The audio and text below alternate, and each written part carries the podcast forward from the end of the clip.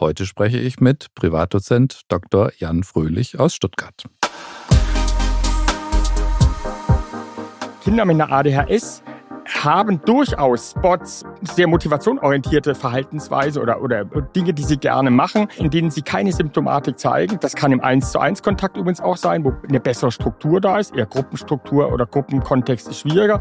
Aber es gibt durchaus, und sehr häufig natürlich, ähm, dass die Eltern uns das erzählen, sie sagen, na ja, also wenn er spielt mit Dingen, die ihm Spaß machen, da bleibt er ohne Ende dran. Das schließt das Störungsbild nicht aus. Es ist ein motivationales Störungsbild. Das heißt, es geht ja auch hier um das Dopamin.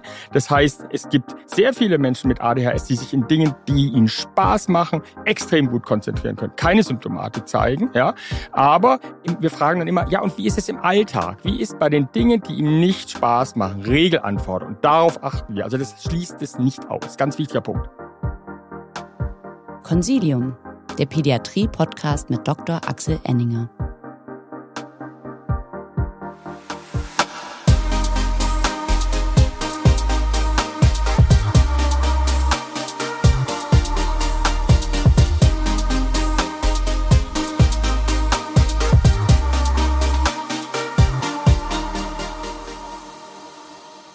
Herzlich willkommen, liebe Zuhörerinnen und Zuhörer, zu einer neuen Folge von Consilium, dem Pädiatrie-Podcast. Unser Thema heute ist ADHS. Und ich rede heute mit Privatdozent Dr. Jan Fröhlich. Er ist Kinder- und Jugendpsychiater, Kinder- und Jugendarzt und Diplompädagoge. Und damit quasi der ideale Mensch, um sich äh, mit ihm über ADHS zu unterhalten. Herzlich willkommen. Vielen Dank für die Einladung. Bevor wir starten, muss ich was loswerden. Ist ADHS eine Modediagnose? Dazu muss ich sagen, das höre ich eigentlich seit Beginn meiner Laufbahn letztendlich. Ähm, wir hatten früher ja das MCD letztendlich, Minimal Cerebral Dysfunction, das war in meinen ganz jungen Jahren.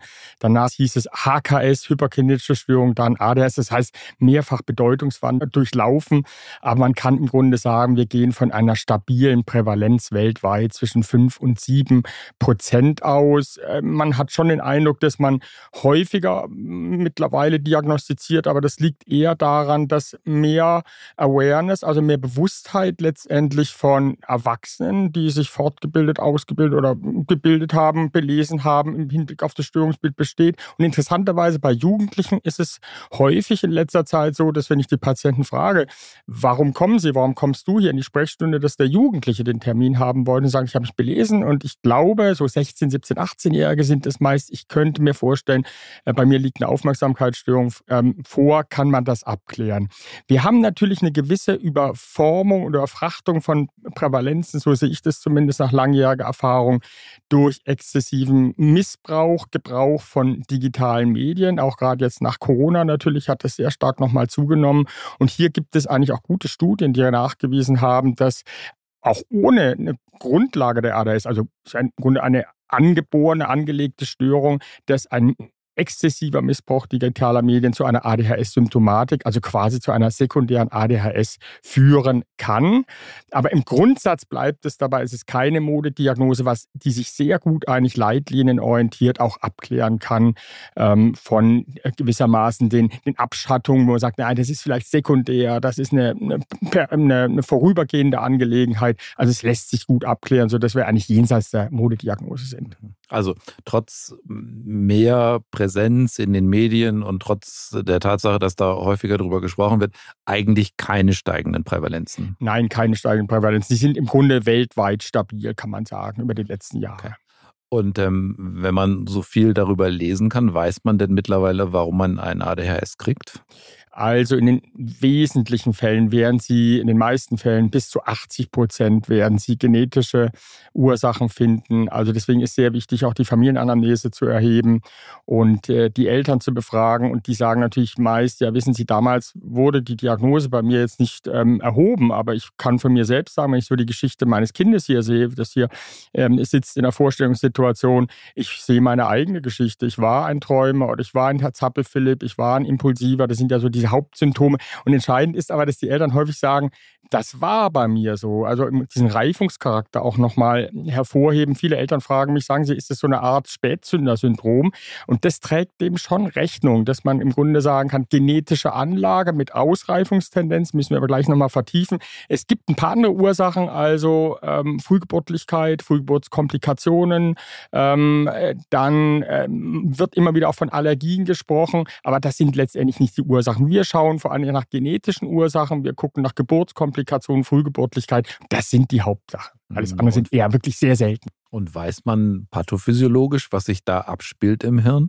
Man weiß das eigentlich sehr gut. Ich werde aber immer wieder gefragt, ob es irgendwelche klinisch validen, auch Labortests beispielsweise geben, die letztendlich im Blut, Urin oder in peripheren Flüssigkeiten dieses Störungsbild abbilden können. Nein, das geht nicht. Wir haben eine gute Diagnostik, über die wir vielleicht gleich noch sprechen können. Aber im Grundsatz weiß man, ist es eine Dysfunktion, eine Fehlfunktion des sogenannten ähm, kortikostriatalen Schleifenmechanismus. Cortex, Frontalhirn, Planungsfähigkeit, Impulskontrolle, Gedächtnisprozesse, Striatum, also Basalganglien, motorische Kontrolle, motivationales System. Und das ist ein rückgekoppeltes System, letztendlich sehr komplex, dopaminerg innerviert. Und da liegt die Problematik, sei es im Frontalhirnbereich, sei es im Bereich der ähm, Basalganglien. Es ist eine Dysfunktion. Man muss davon ausgehen, dass es an einer dieser Stelle, in diesem Schleifenmechanismus, eine Dysfunktion gibt, die entweder dann zur Hyperaktivität Impulsivität führt oder zu einer reinen Aufmerksamkeitsstörung. Es gibt verschiedene Unterformen. Und die Tatsache, dass da verschiedene Hirnareale beteiligt sind, ist auch die Erklärung dafür, dass die Symptomatologie so ein bisschen unterschiedlich sein kann Ganz oder genau. das nicht? Ganz genau. Wobei man dazu sagen muss, auch hier gibt es äh, genetische Untersuchungen, dass man durchaus äh, sagen kann, es gibt ja sehr unterschiedliche Unterformen, den, den, den Träumertypus, äh, den hyperaktiv-impulsiven Typus, den, den, den Mischtypus also. Und man ist sich gar nicht sicher, ob das wirklich eine genetische Grundlage hat. Aber man kann schon davon ausgehen, dass entweder zum Beispiel bei jemand, der nur äh, Aufmerksamkeitsgestört haben sie im Regelfall eine Frontalhirndysfunktion. Bei denjenigen, die impulsiv hyperaktiv sind, haben sie eher im Bereich der Basalganglien eine Problematik letztlich. Aber es lässt sich leider nicht klinisch zuordnen. Wir wissen es aber durch eine Vielzahl von ähm, Studien, Grundlagenstudien letztlich. Mhm. Und man kann auch nicht sozusagen den genetischen Test auf ADHS, nein, den gibt es auch noch nicht. Nein, den gibt es leider nicht. Und äh, trotzdem ist es sehr wichtig, weil die, der Anteil der Genetik so hoch ist in 80 Prozent, das gehört unbedingt zur Anamnese dazu. Mhm. Also es ist nach wie vor eine klinische Diagnostik, über die wir ja gleich noch mhm. sprechen werden. Okay. Also wenn es den, den Test nicht gibt und ähm, nicht ähm, die äh, genetische, ähm, die genetische Testung, die wir ja mittlerweile bei ganz vielen Erkrankungen haben, dann müssen wir uns da ganz klassisch äh, dem Patienten genau. zuwenden. Wann müssen wir denn hellhörig werden? Also, ich als Kinder- und Jugendpsychiater bekomme natürlich oft äh, Zuweisungen von Ergotherapeuten, von Kinderärzten und bin dann schon praktisch mit der Verdachtsdiagnose äh, konfrontiert. Der Kinderarzt als solches in, in, seiner Praxis wird wahrscheinlich ab, der, ähm, ab dem vierten, fünften Lebensjahr sollte er hellhörig werden. Wir haben jetzt, wie gesagt, zwei Untertypen, also eigentlich drei Untertypen, zwei Haupttypen, die sind rein Aufmerksamkeitsgestörten. Der wird Ihnen wahrscheinlich im Kindergartenalter nicht auffallen höchstens so im Bereich Vorschule, dass er keine Lust hat, derjenige da an die Vorschulaufgaben ranzugehen, dass er langsam ist. Aber sie finden im Kindergartenalter eher diese motorische Unruhe und zwar situationsübergreifend. Da sage ich aber gleich noch was dazu. Die Impulsivität, das heißt Frustrationsintoleranz, Stimmungsschwankungen, häufig auch mit oppositionellem Verhalten einhergehen. Das heißt, das sind so die Symptomcluster im Vorschulalter, im Schulalter. Das heißt nochmal, dass ich das ja. verstehe, die, die Kleinen, also die Jüngeren, fallen eher dadurch auf, dass die so ein bisschen nerven in ihrem sozialen Kontext, weil die so, so aktiv sind, genau. so, so sich genau. nicht konzentrieren können. Und das ist ein entscheidender Punkt letztendlich. Wir haben eine Symptomatik und die Symptomatik muss aber auch eine Problematik sein. Also ich würde als Kinderarzt nur dann wirklich hellhörig werden, weil es ja so unterschiedlich ist von der Unruhe. Ähm, von familiären Gesichtspunkten abgesehen, vom Alter natürlich auch. Also ich würde immer nachfragen natürlich, okay, wir sehen jetzt, ich sehe jetzt hier die Unruhe, ist die denn auch auch in anderen Situationen da und ist die störend, sei es im Kindergarten, Sozialverhalten, Regelverhalten, sei es bei Ihnen zu Hause. Und erst dann, wenn die, das bejaht wird, sage ich, okay, wir müssen mal genauer danach schauen letztlich. Hm. Das heißt, wenn die Umgebung, der Kindergarten, auch die Familie zu Hause sagt, naja, der ist halt so aktiv, ich kenne das von mir, ich war als ja. Kind auch so. Und aber das ist okay, dann ist es auch okay. Das ist eine spannende Frage, weil äh, wir haben natürlich schon äh, Patienten, Eltern, die das gewohnt sind, sich an das Kind gewohnt oder selber die Problematik hatten und das eigentlich relativ äh, mit einem dicken Fell letztendlich ertragen. Und da würde ich dann immer noch mal sagen, okay, wenn ich natürlich auch als, als Diagnostiker oder Arzt sehe, der ist aber ganz schön unruhig, würde ich trotzdem nachfragen, okay, für Sie zu Hause ist es in Ordnung, aber wie sieht es in einem anderen Kontext aus beispielsweise? Gerade also in einem Kontext von Kindergarten, wenn er Regeln einhalten muss, im Stuhl Schulkreis beispielsweise. Und wenn dann schon so die Antwort kommt, ja, in anderen Situationen ist es aber schon problematisch, für uns ist es noch okay, dann würde man trotzdem natürlich sagen, also wir sollten vielleicht mal an dieses Störungsbild denken. Mhm, okay, das ist wahrscheinlich wie bei ganz vielen Symptomen. Bei, manchmal denkt man, Warum kommt ihr Eltern denn jetzt bei diesen ja. vermeintlich eigentlich kleinen Symptomen oder nicht sehr ausgeprägten Symptomen? Und wahrscheinlich gibt es das umgekehrt genauso die ertragen erstaunlich viel. Genau. Und das soziale Umfeld denkt, mein Gott, was ist mit dem Kind los? Genau. Äh, man muss vielleicht aber noch mal eins äh, relativieren. Äh, wir werden häufig, häufig damit gefragt, konfrontiert von den Eltern her, dass die Eltern sagen, und die meisten neigen nicht zum Dissimulieren. Das würde ich schon so sagen. Die meisten sehen die, die Symptomatik vielleicht nicht als Problematik, weil sie sich besser darauf einstellen können. Aber ähm, ganz häufig sagen die Eltern, also der Kinderarzt oder wir sel selber denken, es kann keine Aufmerksamkeitsstörung sein, weil in dem und dem Bereich oder in der und der Situation kann er sich ja gut konzentrieren und ist eben auch ruhiger oder situationsangemessen. Da kann man nur darauf antworten, das schließt das Störungsbild auf keinen Fall aus. Kinder mit einer ADHS haben durchaus Spots, sehr motivationsorientierte Verhaltensweise oder, oder Dinge, die sie gerne machen, äh, in denen sie keine Symptomatik zeigen. Das kann im 1 zu 1 Kontakt übrigens auch sein, wo eine bessere Struktur da ist. Eher Gruppenstruktur oder Gruppenkontext ist schwieriger.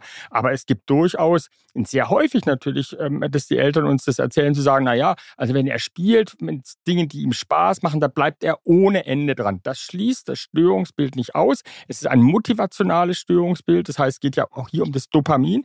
Das heißt, es gibt sehr viele Menschen mit ADHS, die sich in Dingen, die ihnen Spaß machen, extrem gut konzentrieren können. Keine Symptomatik zeigen, ja.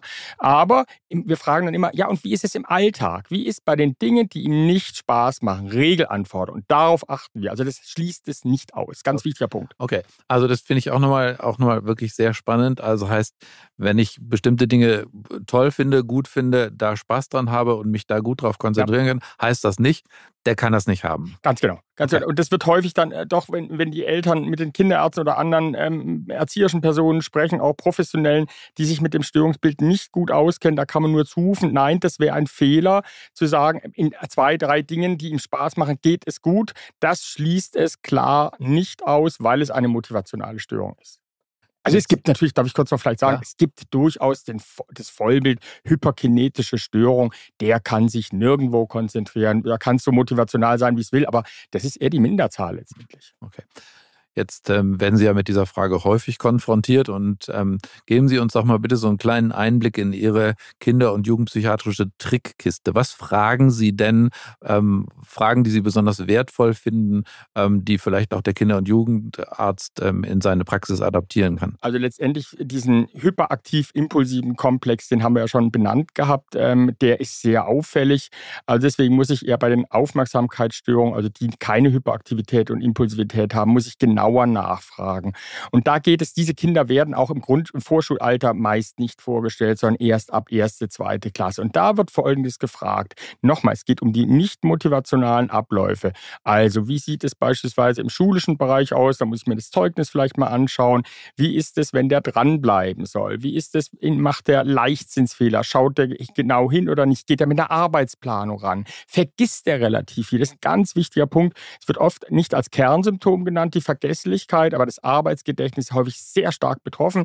Die Eltern sagen häufig, drei Aufträge auf einmal können wir nicht nennen. Es geht nur ein Auftrag, den muss er ableisten und dann der nächste.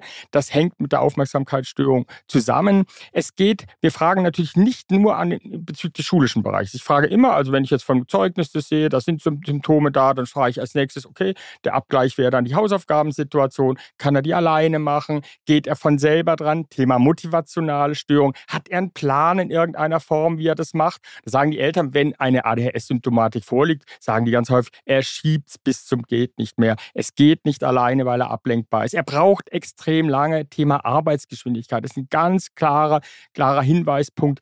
Es gibt natürlich den hyperaktiv-impulsiven, der überholt sich selbst, ja. Aber die meisten Betroffenen würden selbst, wenn sie etwas älter sind oder die Eltern sagen, er ist so abgelenkt, innerlich oder äußerlich, dass er einfach unglaublich viel Arbeitsgeschwindigkeit verliert und mit anderen Worten mit den Arbeiten nicht fertig wird. Und dann noch vielleicht der nicht schulische Bereich, das sollte immer gefragt werden, ja, und wie ist es denn in der Morgen, wenn er morgens fertig werden soll? Da sagen eben viele Eltern, das geht alleine nicht. Er verliert sich, er bleibt irgendwo hängen, er hat zwar den Auftrag, aber es automatisiert nicht. Also ganz normale Regelabläufe automatisieren nicht und das setzt sich eigentlich dann über den Tag hinweg. Also das heißt so ganz fort. banale Geschichten, das Frühstück ist fertig, kannst du dir jetzt die Zähne putzen, die Hände genau. waschen, genau. Deine Jacke holen, die, die Schuhe anziehen und dich ganz für die genau. Schule fertig das machen. Das geht überhaupt nicht. Das ist natürlich immer von der Symptomatik, wie stark die ausgeprägt ist, leicht, mittel oder stark ausgeprägt. Aber selbst bei einer mittelgradigen Symptomatik würden die Eltern, wir haben ein, würden die Eltern antworten, wir haben ein hohes Maß an Coaching, um den auf der Spur zu halten. Und das ist häufig auch das Anstrengende, was dann eben auch sekundiert diese Interaktionsproblematik macht. Und deswegen auch nochmal, da kann man es im Grunde sehen, weil da kann man ja direkt nachfragen, okay, ist das für Sie in Ordnung so, wenn Sie so lange da sitzen, oder ist es nicht für Sie auch eine Belastung? Und daran kann man schon auch den Schweregrad feststellen letztlich. Mhm. Okay, also das ist für die also die kriegen, kriegen sozusagen ihre, ihre Jobs nicht fertig, weil sie ja. sich nicht konzentrieren können, auch die Motivation nicht hinkriegen, sich überhaupt hinzusetzen. Ähm, das kennt ja wahrscheinlich jeder oder alle Eltern kennen das, dass ihre Kinder keine Lust auf Hausaufgaben haben und das schieben und schieben.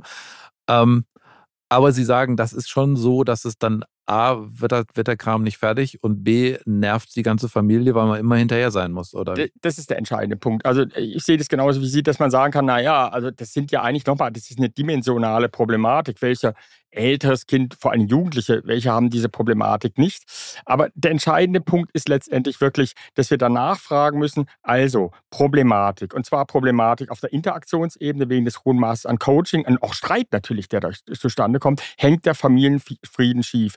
Zweiter Punkt, ganz klar, sowohl bei dieser Hyperaktivität, Impulsivitätsproblematik, da haben sie natürlich eher die Sozialverhaltensprobleme, aber die rein Aufmerksamkeitsgestörten haben natürlich spätestens ab der zweiten, dritten Klasse erhebliche Schulleistungsprobleme. Das heißt, sie haben ein Gap zwischen eigentlich, sind oft ja ganz normal entwickelte Kinder, also intellektuell gesehen, aber das Zweier, das Dreier und Vierer geschrieben. Ja, das heißt, das Leistungspotenzial kann nicht zum Vorschein kommen. Und der dritte Aspekt ist natürlich ganz klar, dass wir fragen, wie ist der Leidensdruck? Beim Kind, aber auch bei den Eltern ist der systemische Blick in, bei diesem Störungsbild auch auf die Kinder. Was müssen sie tragen? Ja, wie viel coachen sie da den ganzen Tag? Halten sie das aus? Das ist ein entscheidender Punkt. Und so kommen sie dann auch drauf zu sagen, ist es nur eine Symptomatik oder eine Problematik? Mhm. Jetzt ist ja Schule das eine. Wie ist denn in der Freizeit? Ja, das ist sehr unterschiedlich, kann man sagen. Da würde ich auch gar nicht, also natürlich wird das gefragt, ähm, in, in jeder Hinsicht soll, soll das auch mal gefragt werden, wie ist es im Freizeitbereich, aber ich würde sagen, in zwei Drittel der Fälle, das ist meine klinische Einschätzung, würde ich sagen, haben sie durchaus, gerade bei den einfach Aufmerksamkeitsgestörten, da würde frage ich immer, ja, hat der Freunde oder ist der, weil er so verpeilt ist, hat er da auch so eine Außenseiterposition? Eigentlich gar nicht. Ähm, die hyperaktiv-impulsiven teilweise, aber die haben auch ihre Buddies, mit denen die sich dann zusammentun, beispielsweise, mit denen es funktioniert.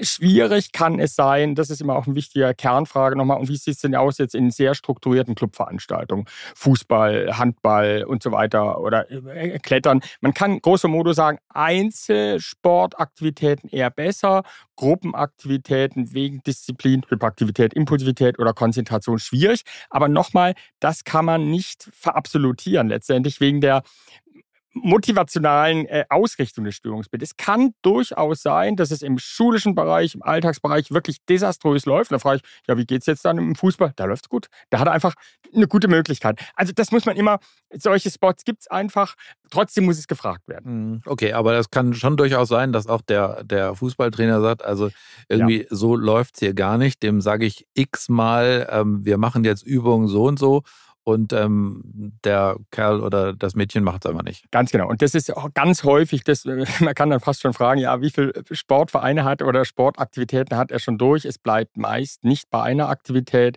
weil die Betroffenen einfach auffällig sind und dann immer wieder Kritik bekommen oder der Trainer von selbst sagt, lassen Sie es, das ist zu früh, das hat keinen Sinn so, so kann er sich nicht integrieren. Oder aber auch hier nochmal motivationales System. Wenn ich, äh, selbst wenn ich begabt bin in einer Sportart, kommt es ja irgendwann vom Spaß auch zum Üben. Und da könnte diese motivationale Dysfunktion wieder zum Vorschein kommen. Ach wie, üben soll ich jetzt auch noch? Also mache ich nicht, dann breche ich es ab. Ja, also beide Gesichtspunkte spielen hier mit einer Rolle. Ah ja, aber spannend. Ähm, wechselnde, wechselnde Sportvereine als, als nicht Red Flag, aber vielleicht orange Flagge. Ja, ähm, kann, man, mal, kann man sagen. Absolut, okay. absolut. Sehr gut. Und ähm, Sie haben es vorhin schon gesagt, in der, in der Freizeit ähm, fallen die irgendwie in ihren, in ihren Peer Groups auf? Oder ist das kann man das so, so gar nicht, Doch, kann man, so gar nicht man, sagen. Man kann schon sagen. Also deswegen ist auch schon auch wichtig, das zu fragen letztendlich. Also ich würde sagen, die einfach Aufmerksamkeitsgestörten, wenn das nur mittel- oder leichtgradig ausgeprägt haben, haben ihre Freunde, sind gut integriert. Die schwergradig ausgeprägten sind ja auch oft in den äh, allgemeinen Alltagsabläufen langsam und da, die bekommen häufig negative Rückmeldungen von den, äh, den, den der Peer Group. Du checkst es ja gar nicht, äh, du bist so langsam, was ist denn mit dir? Also da ist eine stark negative Rückmeldung aber das ist eher seltener. Die hyperaktiv-impulsiven, die sind schon diejenigen, die nicht eingeladen werden zu den Geburtstagen letztendlich oder nur so Einzelfreunde haben. Die tun sich schon sehr schwer, muss man ganz klar sagen. Mit entsprechendem Leidensdruck? Das finde ich eine sehr spannende, interessante Frage äh, bezüglich des gesamten Störungsbildes. Ähm, wir behandeln ja in unserer Praxis auch andere Störungsbilder, Angststörungen, Depressionen und so weiter. Und die sogenannten ADSler oder ADHSler haben häufig keinen Leidensdruck. Sie verdrängen die Symptomatik. Man könnte sich vorstellen, psychodynamisch, ich kriege so viel Kritik, also dann blende ich das mal aus und verdränge das. Es ist aber auch durchaus möglich, dass wir wir gehen ja von einer Konzentrationsstörung zum Beispiel aus. Die ist leistungsbezogen, aber die ist auch körperwahrnehmungsbezogen oder sozialbezogen. Ja, ich bekomme es gar nicht so mit. Das heißt, es ist wahrscheinlich eine Mischung und das macht die Behandlung dieses Störungsbildes mit dem Kind, dem Jugendlichen extrem schwer, weil es große Verdränger sind und es immer über die Eltern kommt. Erst so ab dem jugendlichen Alter kommt halt eine Bewusstheit da, okay, da ist was bei mir, ich muss da sorgsam mit umgehen, aber das dauert erfahrungsgemäß sehr, sehr lange. Also sehr schwer zu behandeln aufgrund der Selbstwahrnehmungsproblematik. Mhm, okay. Selbstwahrnehmungsproblematik ist ja vielleicht noch, noch so ein anderes, anderes Stichwort. Ähm, Selbst- und Fremdwahrnehmung bei unseren Kindern und Jugendlichen ist ja das Thema Mediennutzung. Also wir Eltern denken ja häufig, unsere Kinder hängen eigentlich permanent an irgendeinem Bildschirm. Und ähm, wenn man die Jugendlichen fragt, so häufig ist es doch gar nicht. Ähm, aber Medienkonsum, hatten Sie vorhin schon gesagt, ist ein großes Thema, wo man hingucken muss. Oder? Ist ein großes Thema. Äh, generell muss man auch nochmal darauf Wert legen, dass einfach durch die Corona-Pandemie und den Lockdown einfach, das sind ja sehr gute Studien mittlerweile da weltweit, dass der Medienkonsum extrem nach oben gegangen ist. Das war unabhängig von ADHS. Aber man muss auf einen äh, Gesichtspunkt sehr stark Wert legen. Die Subgruppe oder Untergruppe der ADHSler ist deutlich gefährdeter, nochmal in den Missbrauch hineinzugehen. Ähm, also in auch diesen Suchtbereich reinzugehen. Äh, das ist, die Prävalenzen sagen aus, dass es bis zu doppelt so häufig ist bei, Nicht-Betroffenen. Warum ist es so? Das kann durchaus sein, dass sie da gut sind beim Computerspielen beispielsweise, also eine Meisterschaft haben. Das kann durchaus sein, sie haben keine Buddies, also mit anderen Worten eher so über die so sozialen Medien zu kommunizieren. Aber im Grundsatz ist diese Gruppe der ADHSler nochmal ähm, gefährdeter und man kann ganz klar sagen, die, die Studien sagen das auch aus, die Symptomatik bei einer schon zugrunde liegenden ADHS kann durch einen weiteren Missbrauch im Rahmen von digitalen Medien nochmal sehr stark zunehmen. Und da muss man einen Gesichtspunkt sehr stark nennen, der Schlaf. Häufig Missbrauch, also gerade im jugendlichen Alter, Missbrauch digitaler Medien, abends zu spät ins Bett gehen, unausgeschlafen sein, noch mehr ADHS-Symptome äh, produzieren. Das gilt auch nicht für die Nicht-Betroffenen, aber bei denen sehen wir es natürlich häufiger nochmal. Bevor es gleich spannend weitergeht, möchten wir Sie gerne auf unsere neue Lernplattform Wissen wirkt hinweisen. Dort finden Sie Lerninhalte wie Vortragsaufzeichnungen, Podcasts und unsere beliebten Zeitschriften erstmals gemeinsam an einem Ort und direkt verknüpft mit den dazugehörigen CME-Fragen. Die Lernplattform steht Ihnen übrigens auch als App für iOS und Android zur mobilen Nutzung zur Verfügung. Wenn Sie die gedruckten Versionen unserer Themen sowie Fragen- und Antwortenhefte bevorzugen, können Sie diese selbstverständlich jederzeit unter servicematerial.infectofarm.com bei uns anfordern. Darüber hinaus möchten wir Sie gerne schon heute auf unsere nächste Folge der Consilium Impfsprechstunde online am 29. März mit Herrn Prof. Dr. Heininger und Herrn Dr. Enninger aufmerksam machen. In dieser Folge widmen wir uns in aller Breite den verschiedensten Impfthemen und haben besonders viel Zeit für die Beantwortung Ihrer Fragen vorgesehen. Melden Sie sich jetzt an unter impfsprechstunde.online und seien Sie dabei. Es lohnt sich. Die erwähnten Links und E-Mail-Adressen finden Sie natürlich in den Shownotes dieses Podcasts. Jetzt wünschen wir Ihnen aber zunächst weiterhin viel Freude mit dem Concilium Pädiatrie Podcast. Ihr Team von Infectofarm. Jetzt haben Sie uns darauf hingewiesen, worauf wir achten, was wir fragen sollten. Und ähm, dann sagen wir, ja, der Verdacht ist relativ hoch, dass der Patient ein ADHS hat. Und dann schicken wir den zu Ihnen.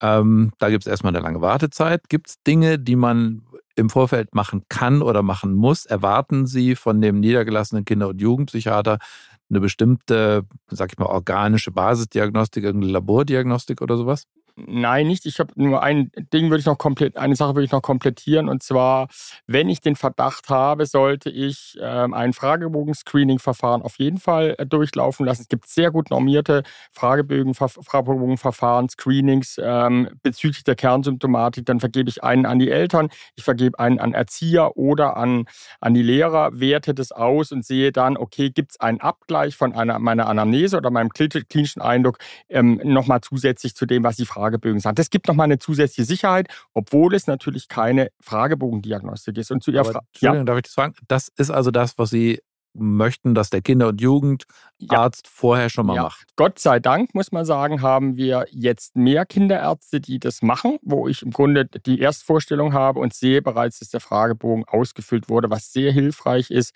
und was für, für den äh, Kollegen oder die Kollegin einfach, die im kinderärztlichen Bereich arbeiten, nochmal wirklich eine große Sicherheit sein kann, okay, das liegt über dem Cut-Off, sind wirklich gut normierte Fragebögen. Es macht Sinn, den wirklich vorzustellen. Ohne jetzt allein, also wenn ich jetzt nicht die Anamnese mache, wenn ich mir den nicht anschaue und nur einen Fragebogen Fragebogen durchgehen lassen, würde ich sagen, naja, das ist auch zu kurz. Man muss es zusammenbringen.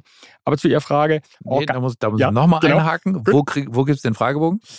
Den gibt es äh, über bestimmte, also ich weiß nicht, ob ich jetzt Werbung machen darf. Wir dürfen nicht Werbung machen, aber wir können, wir können, wenn man den irgendwo downloaden kann, ja. dann also, kann man neudeutsch sagen, wir verlinken den Download-Link in die Show Notes und dann also, kann man das dort angucken. Man, der Fragebogen heißt FBB ADHS, Fremdbeurteilungsbogen ADHS, kann man auch mal googeln beispielsweise. Vorschulalter, ähm, äh, ähm, Schulalter, Jugendlichenalter, Eltern, Selbsteinschätzung als auch Lehrereinschätzung Umsetzung kann man über Hochgräfe Verlag beispielsweise sehr gut beziehen. Ähm, ich weiß nicht, ob man ihn alleine isoliert beziehen kann. Es ist meist ein Komplex verschiedener Fragebögen. Aber Kinderärzte haben ja heute auch mit verschiedenen anderen Angststörungen und so weiter zu tun. Es macht Sinn, sich so einen Fragebogen ähm, Inventar zuzulegen. Und es ist bezahlbar. Also sozusagen als Hinweis, ich als Kinder- und Jugendarzt denke aufgrund der Fragen einer gewissen klinischen Erfahrung, ja, der könnte ein ADHS haben. Nächster Schritt ist, ich besorge mir diesen Fragebogen, ja. ich gehe mit den Fragebogen durch und dann denke ich, ja, ich liege nicht schlecht mit meiner Idee und dann versuche ich einen Termin beim Kinder- und Jugendpsychiater zu. Aber nochmal zurück zu Ihrer Frage, mache ich organmedizinische Diagnostik? Mhm. Die sollte man im Regelfall klein halten, weil äh, die organischen Differentialdiagnosen sind wirklich selten. Ich würde mich freuen natürlich, wenn man Blutbild hat, wenn man die Schilddrüse hat, wenn man einen Eisenferritinspiegel hat. Aber im Grunde ist es eine Basisdiagnostik. Ein EEG würde man eher über den Kinder- und Jugendpsychiater, dann wenn Verdacht da ist, oder ich würde ihn dann zum Kinderneurologen vom Kinderarzt schicken. Also im Grunde eine Basisdiagnostik. Ähm, man fragt vielleicht ein bisschen nach Schlafapnoe, hat der große Tonsillen, dann wird man nochmal zum HNO-Arzt schicken. Aber im Regelfall sind das zwei, drei basisdiagnostische Maßnahmen und dann geht es direkt zum Kinder- und Jugendpsychiater. Okay. Und der macht dann was? Ja, das ist eine insofern auch nochmal so der Begriff Modediagnose, der den Kinder- und Jugendpsychiater so ein bisschen ärgert. Also wenn man gewissermaßen gescheit diese Diagnostik macht, ist es ein hoher Workup, also ein hoher äh, äh, Aufwand. Sie müssen davon ausgehen, wenn man es leitlinienbezogen macht und es gibt eine wirklich gute Leitlinie diesbezüglich, ist es ein Aufwand mit Auswertgespräch, Anamnese, Testungen, ist ein Aufwand von drei bis vier Stunden. Das heißt, suchen Sie mal die organmedizinische Diagnostik, wo man so einen Aufwand trägt. Also das heißt, das hat im Regelfall Hand und Fuß. Was macht man? Man lädt äh, das Kind zusammen mit den Eltern, Vater, Mutter zum Gespräch ein, macht die Anamnese mit dem Kind zusammen oder getrennt voneinander, ähm, sieht natürlich schon auch dann im äh, Untersuchungszimmer, ob da Auffälligkeiten da sind. Ist der unruhig? Fängt der an, das Zimmer zu explorieren? Geht der an die Ritterburg nebendran? Oder aber redet der dazwischen? Impulskontrolle. Träumt der weg? Ja, aber das ist natürlich nur eine Einzelsituation. Das reicht im Regelfall nicht aus, obwohl wir von der klinischen Diagnose sprechen. Wir sammeln mit anderen Worten Beobachtungen, die Anamnese, die wir gerade angesprochen haben, von der Geburt an bis zu einer Belastung. Und dann kommt am Schluss dieses, dieser ersten Stunde, was ist der Auftrag, den Sie uns geben? Und im Regelfall wird es von den Eltern klar formuliert, wir wollen klären, ist eine Aufmerksamkeitsstörung. Und das führt dann dazu, dass wir im Regelfall sehe ich das Kind nochmal selber allein eine halbe Stunde, auch um zu schauen, inwieweit die Belastung da ist, Stichwort Komorbiditäten. Und dann kommt es zu einer testpsychologischen Untersuchung. Da muss man mit einem Missverständnis aufräumen. Es gibt nicht den sogenannten ADS-Test. Es gibt eine bei uns, aber auch wird bei vielen Kollegen auch gemacht, eine neuropsychologische Untersuchung, im Regelfall Intelligenztest, wobei Sie beim Intelligenztest Überforderung, Unterforderung schon einiges sehen können, aber uns interessiert häufig hier auch das Binnenprofil. Arbeitsgeschwindigkeit, ich sagte es vorhin, das ist gut normiert, äh, überprüfbar, Arbeitsgedächtnis. Und dann gibt es eine Batterie neuropsychologischer Verfahren, langweilig, stinklangweilig. Und wenn wir sehen, dass der ordentlich mitmacht, also nicht besonders äh, äh, motiviert ist oder untermotiviert ist, kommen Sie schon auch normbezogen zu einem validen Ergebnis in Abgleichung zu dem, was anamnestisch oder von ihrem klinischen Eindruck da ist. Und danach, das sind so ungefähr nochmal so zwei Stunden, ein EEG wird bei uns mitgemacht. Das, die Leitlinie sagt schon, man sollte es machen letztendlich. Ist nicht unbedingt notwendig aus meiner Sicht, äh, sondern nur bei Indikation. Und dann machen wir ein Auswertgespräch und das ist sehr wichtig, dass wir das Auswertgespräch auch relativ ausführlich machen. Also da braucht man eine Dreiviertelstunde dafür, um nochmal die Symptomatik, die Befunde zu erklären und dann mit den Eltern zu besprechen, was wollen sie? Ja, es ist. Lassen Sie mich nochmal ein paar, ja. paar, Fragen zur Diagnostik stellen. Ja. Ähm, erstens, die Leitlinie, die ist frei verfügbar. Auch die genau. schreiben wir, auch die schreiben wir zum Nachlesen. AWMF ähm, Online, AWMF, einfach nur angeben, ADHS. Genau. Aber die neue Fassung die, 2017. Also. Genau, aber die schreiben, die schreiben wir auch rein zum Nachlesen. Ähm, Habe ich das richtig verstanden, dass Sie sagen, allein aus der Tatsache, wenn einer zwei Stunden so einen Fragebogen beziehungsweise so einen Test, Test, Test ähm, wenn er so einen Test gut mitmacht, sich dauerhaft konzentrieren kann, das äh, zügig macht. Allein auch aus der Art und Weise, wie so ein Test durch ähm, das zählt auch. Ja. Nicht nur die Antworten, sondern auch die Art und Weise, wie er es Ganz macht. genau. Also es ist natürlich äh, ähm, äh, im Grunde, ich, ich habe ja vorhin schon gesagt, in der Erstsituation exploriere ich und schaue ihn mir an, auch letztendlich mit den Eltern zusammen. Aber das ist ja noch nicht valide. Wir wollen ja abgleichen, ja, der sei angeblich sei unkonzentriert bei den Hausaufgaben in der Arbeitssituation. Wir schauen uns das an, wie ist in der Verhaltensbeobachtung, ist der wirklich unkonzentriert? Ja, ist ziemlich langweilig, auch anstrengend die Aufgabe. Antwortet der impulsiv aus der Pistole rausgeschossen oder macht er eine gute Plan planmäßige Arbeit. Arbeitet er langsam, muss ich den zurückholen zur Arbeit. Das heißt, die Verhaltensbeobachtung gibt schon einen guten Eindruck, wobei wir auch immer sagen, natürlich, Leute, das ist eine Laborsituation. Ja? Mit anderen Worten, wir können hier nicht 20 Hansel aus der Klasse rumholen, wo es ausgeprägt ist. Aber wenn wir es in der Situation feststellen, ist es sehr sicher. Lass mich noch einen Punkt sagen. Das ist für den Kinderbereich, würde ich sagen, die Verhaltensbeobachtung sehr valide. Im jugendlichen Bereich wird es deutlich schwerer, weil einfach die Symptomatik versteckter zum Vorschein kommt, wir dann wirklich in die inhaltlichen Testergebnisse reingucken müssen. Und ich muss auch vielleicht dazu sagen, ähm, ich mache seit, seit 20 Jahren ungefähr jetzt, äh, wenn ich eine Erstvorstellung von einem 17-Jährigen habe oder 16-Jährigen, sehe ich ihm das nicht mehr an. Ich kann das einfach, die Symptomatik ist so mitigiert, so versteckt, sodass man sagen kann, was sagst du, was, ist, was, was gibst du selber an? Das heißt, ich muss auf den Patienten hören und schaue mir dann die Tests an, die er äh, inhaltlich hm, bewältigt hat. Also vom Kinderbereich zum jugendlichen Erwachsenenbereich gibt es da schon Unterschiede. Mhm. Das heißt, Sie sammeln Bausteine A aus der Anamnese, B aus dem Testergebnis, genau. aber auch aus der Beobachtung, ja. wie der Test durchgeführt. Das heißt, diese Bausteinchen sammeln sie sich zusammen und dann setzen sie sich gemeinsam mit Patient und Eltern hin und wie geht es dann weiter? Ganz genau. Und, und das ist das, was ich den Leuten auch immer sage. Wir haben natürlich den Test, aber es ist ein Mosaik verschiedener ähm, ähm, Auffälligkeiten, die mehr oder weniger idealiter natürlich zusammenpassen. Und danach wird die Besprechung durchgeführt. Und da ist es sehr unterschiedlich. Da muss man sehr vorsichtig sein bei den Patienten, weil es für die, manche, viele ahnen es ja schon letztendlich, aber für viele ist es dann doch so eine Art Schock und deswegen sollte man nicht leicht darauf ähm, abzielen. Ähm, und das ist ein Störungsbild, das wissen Sie schon, was in 80 Prozent oder 60 bis 80 Prozent schwerwiegende Komorbiditäten hat, sondern äh, der Duktus sollte eigentlich eher sein, ja, es ist eine Aufmerksamkeitsstörung, aber nochmal den Reifungskontext des Störungsbildes in den Vordergrund. Es wird besser, aber auf der anderen Seite sage ich den Leuten, bitte gehen Sie jetzt hier nicht raus und sagen, ach, der Fröhlich sagt doch, das ist eine Reifungsstörung, da warten wir es doch mal ab. Nein, wir können es nicht abwarten.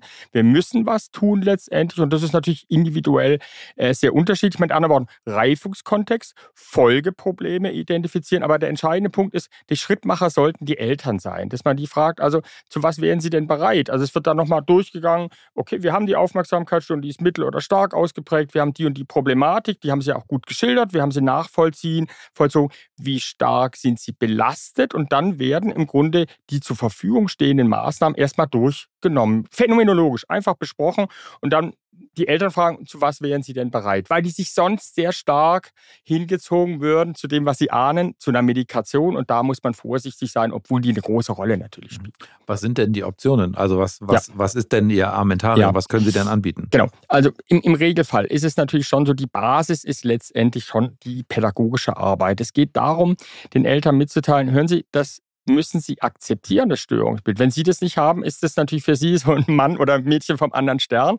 Aber er hat das und er kann nichts dafür primär. Ja? Irgendwann, wenn er sauer ist, kannst du natürlich sagen, er geht in die Opposition. Aber im Grundsatz ist es eine Anlage, für die er nichts kann, wo er Hilfe braucht letztendlich. Und regen Sie sich bitte nicht auf die ganze Zeit. Natürlich dürfen Sie sich auch mal aufregen, aber sehen Sie es mit einer gewissen Gelassenheit und sehen Sie es mit einer langen Puste letztendlich. Ja? Das ist der erste Schritt. Der zweite Schritt ist ganz stark, bevor ich überhaupt auf, an medizinische Maßnahmen denke, was können Sie als Eltern machen? Als Stichwort Elternberatung, Elterntraining. Das gibt es über verschiedene Formen sehr guter Literatur, über das Internet mittlerweile. Es gibt auch Elterntrainingsverfahren, sodass die Eltern als erstes so ein bisschen die Bedienungs- oder Bauanleitung ihres Kindes noch mal besser kennenlernen. Da gibt es Kinder, die Eltern, die sind wirklich sehr fix schon, die machen es intuitiv gut und andere haben gesagt, okay, das ist, öffnet uns jetzt ganz anders den Horizont, wir machen jetzt im, eher im Elternbereich. Was bringt das? Das bringt häufig neben der Akzeptanz, es wird Feuer aus dem Kessel genommen letztendlich, es bringt oft eine Verbesserung der Interaktion. Und wenn ich sage, das Grundprinzip ist erstens Coaching, also viel Struktur. Zweiter Punkt ist an das motivationale System rangehen, Belohnung, leichte Sanktion. Können Sie dadurch im Bereich des Sozialverhaltens, der Impulskontrolle, des Regelverhaltens viel oder einiges hinbekommen. Wichtig ist, dass wir die Lehrer mit im Boot haben. Auch die müssten im Grunde so eine Art Briefing erhalten. Wir leben Zeit des Nachteilsausgleichs. Das heißt, entweder ich spreche mit dem Lehrer oder er kriegt ein Attest, auf was er achten möchte, sodass wir den mit im Boot haben. Und dann werden eigentlich erst Behandlungsmaßnahmen mit dem Kind auch aufgebaut. Okay, aber das heißt, da, da geht es erstmal Coaching, wie gehe ich damit ja. um, Struktur schaffen. Ja. Ähm, und es kann durchaus sein, dass es Patienten gibt, wo sie sagen, ja, die Diagnose ist klar, aber wir, wir tun es jetzt erstmal, wir, wir kommen jetzt erstmal damit klar oder wir geben uns einen bestimmten Zeitraum und gucken, ob das so ausreicht oder wir machen gleich was anderes. Und das ist gar nicht so selten. Je jünger die Kinder sind, desto eher. Also im Vorschulalter ist es fast immer der gängige Weg. Die meisten kommen ja so im Alter von fünf, sechs und sagen, jetzt machen sie doch erstmal ein Elterntraining.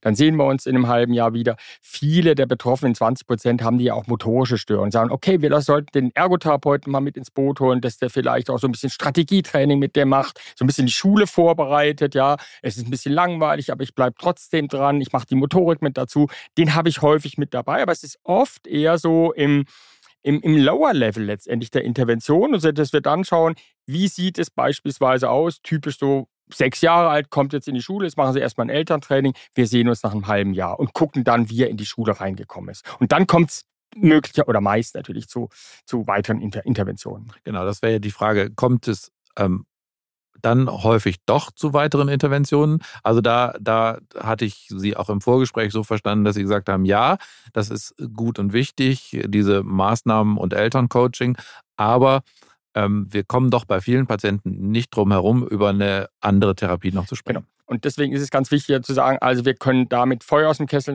nehmen, Akzeptanz bekommen, die Interaktion natürlich auch verbessern letztendlich.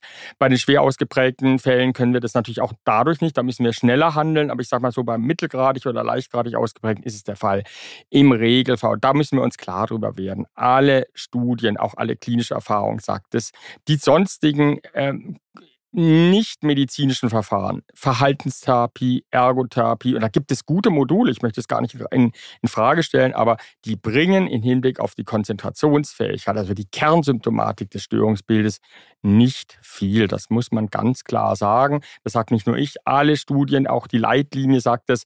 Ähm, eine Verhaltenstherapie beispielsweise ist sinnvoll, wenn ich zusätzlich eine Komorbidität habe, eine Angststörung, eine Depression beispielsweise, macht es unbedingt Sinn. Aber wenn wir fragen, ja, und wie komme ich jetzt an die Kernsymptomatik ran, ist es ganz klar, dass die Medikation einfach die führende Rolle spielt und auch spielen, spielen muss, weil nur diese Maßnahme, nochmal ganz wichtig, flankiert durch diese anderen Maßnahmen, nie nur Medikation, ja, dass die im Grunde die Kernsymptomatik in 80 Prozent der Fälle so zur Remission bringt, dass ein auch psychisches Überleben und eine normale Sozialisation möglich ist. Mhm. Okay, und da reden wir konkret jetzt über was? Da reden wir im Regelfall über äh, Psychostimulantien. Wir haben natürlich mittlerweile eine, ein Sammelsurium oder vier Medikamente oder Substanzen, die in Frage kommen. Wir haben die Psychostimulantien, das ist Methylphenidat und das Amphetamin, das sind Mittel erster Wahl und wir haben dann aber noch Atomoxetin und Guanfacin als Mittel zweiter Wahl. Aber im Regelfall in 80 bis 90 Prozent der Fälle kommen wir gut.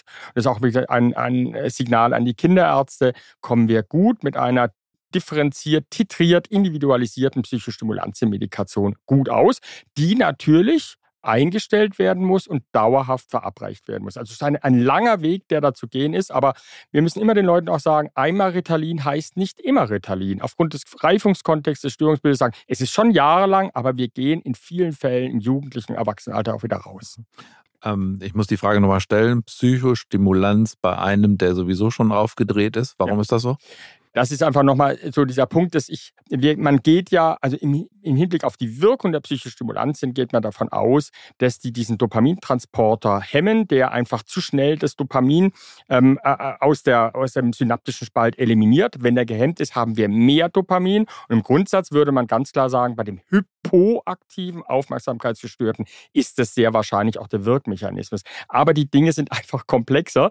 Ja, also es gibt gute, gut, durchaus gute Studien. Es ist auch dieser, dieses Thema der Rückkopplung, auch teilweise negative Rückkopplung. Das heißt, wenn ich bei einem Hyperaktiven ein Methylphenidatpräparat gebe, ist es die, die Reaktion häufig, dass ich an der Postsynapte, also an der postsynaptischen Membran, die D2-Rezeptoren herunterreguliere, also quasi einen äh, paradoxen Effekt letztendlich induziere. Aber ich muss aber nochmal sagen, es ist wirklich kompliziert. Ähm, ähm, man erklärt im Regelfall den Eltern diese Dopamin-Hypothese, aber es gibt mittlerweile auch andere Hypothesen. Es ist ein ganz komplexes Regelwerk letztendlich, in dem auch übrigens andere Neurotransmitter involviert sind. Aber die gängigste ist im Grunde diese Dopamin-Hypothese. Okay.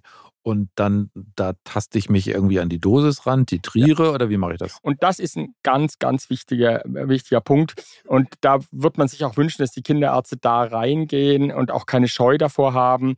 Ähm, ähm, letztendlich ist es, ähm, also die Diagnosestellung ist wichtig, dass ich das ausführlich bespreche.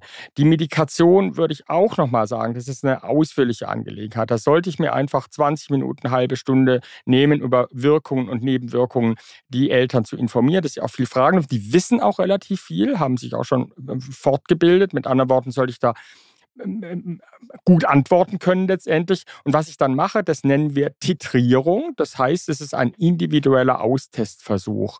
Und es ist ein Missverständnis. Manche Eltern fragen dann, ja, machen wir Bluttest oder machen wir dann ähm, nochmal ein EEG oder eine Testung bei Ihnen. Nein, es ist eine Verhaltensbeobachtung. Aber die Verhaltensbeobachtung unter der Medikation ist sehr strukturiert. Das heißt, wenn es geht, nehmen wir einen Lehrer über Fragebögen, die sehr gut auch normiert sind, ähm, äh, ins Boot hinein. Der soll über drei bis vier Wochen hinweg unter unter verschiedenen Dosierungen einschätzen. Die Eltern machen das Gleiche, die machen auch die Nebenwirkungen dazu. Und dann kann ich im Fall, wie ist der Patient ohne Medikation eine Woche, dann niedrige Medikation, mittlere, erhöhte Medikation, aber nicht im Sinne eines Einschleichens. Wir sehen nach vier Wochen, sagen wir den Leuten, also wenn Sie das so mit so einer Art Tagebuch durchführen, können Sie nach vier Wochen ganz klar sagen, hilft es was?